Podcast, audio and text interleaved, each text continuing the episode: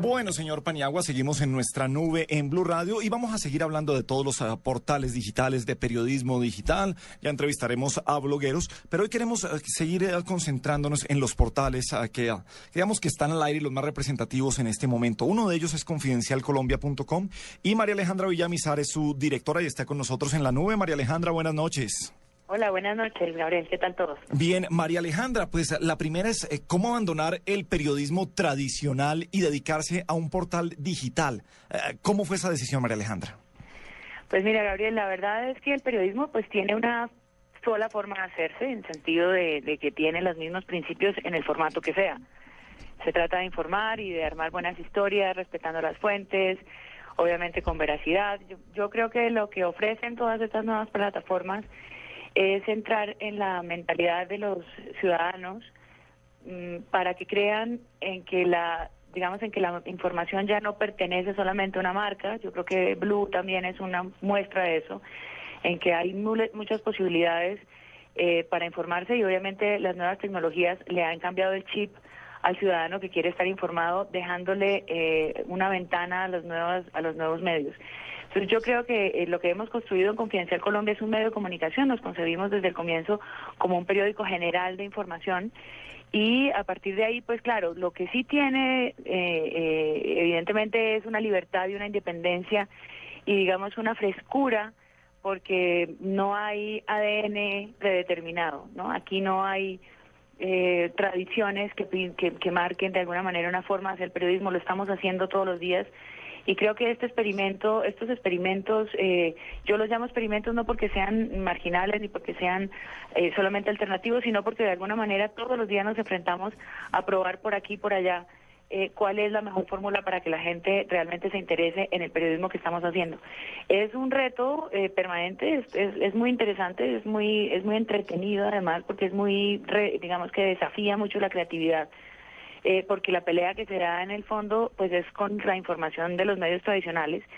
En el caso de Confidencial nosotros estamos en la agenda nacional, entonces pues obviamente que ahí pedaleamos para, para irnos robando un pedacito de esa atención y ahí vamos en ese proceso. Bueno, antes que nada decirle a Gabriel que soy fan de María Alejandra.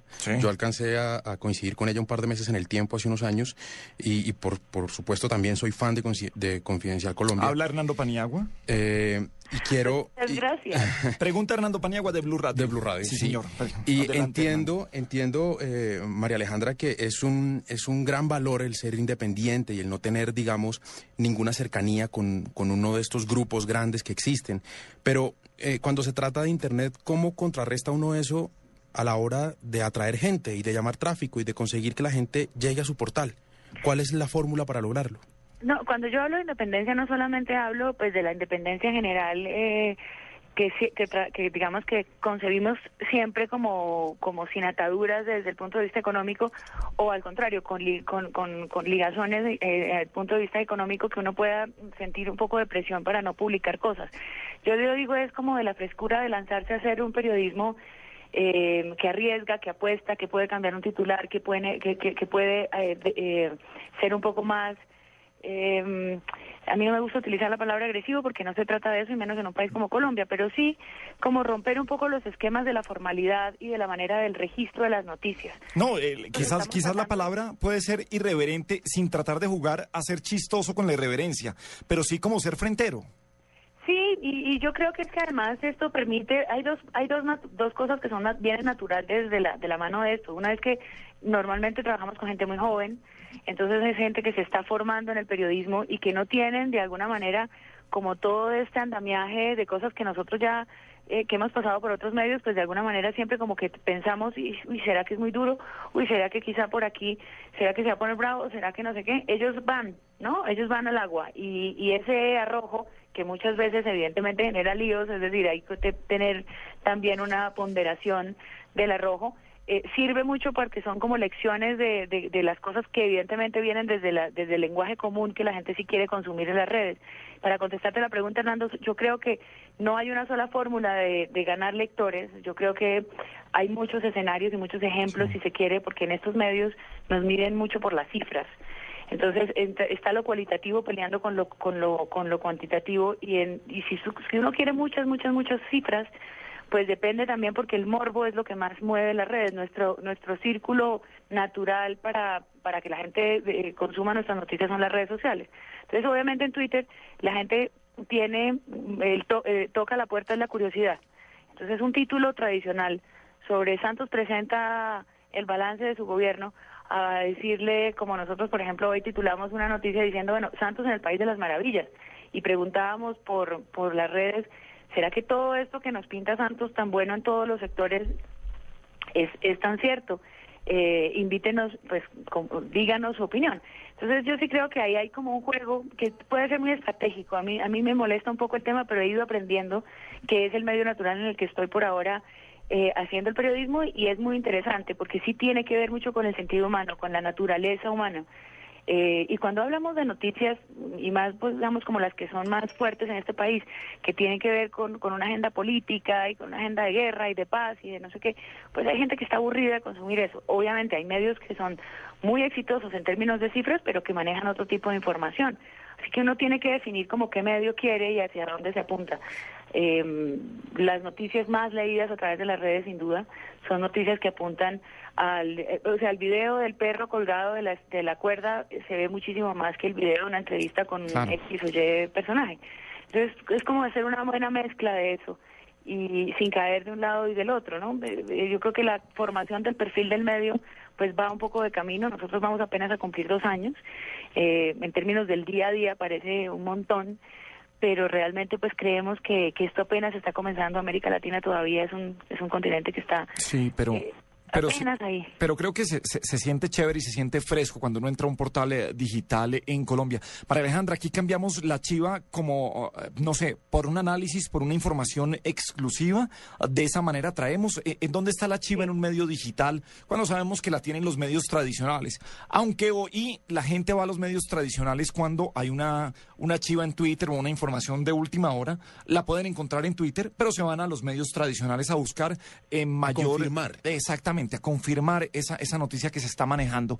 Eh, ¿Cuál puede ser la chiva de un medio digital como Confidencial Colombia? ¿Qué es lo que hacen para tener un contenido único que ofrecer?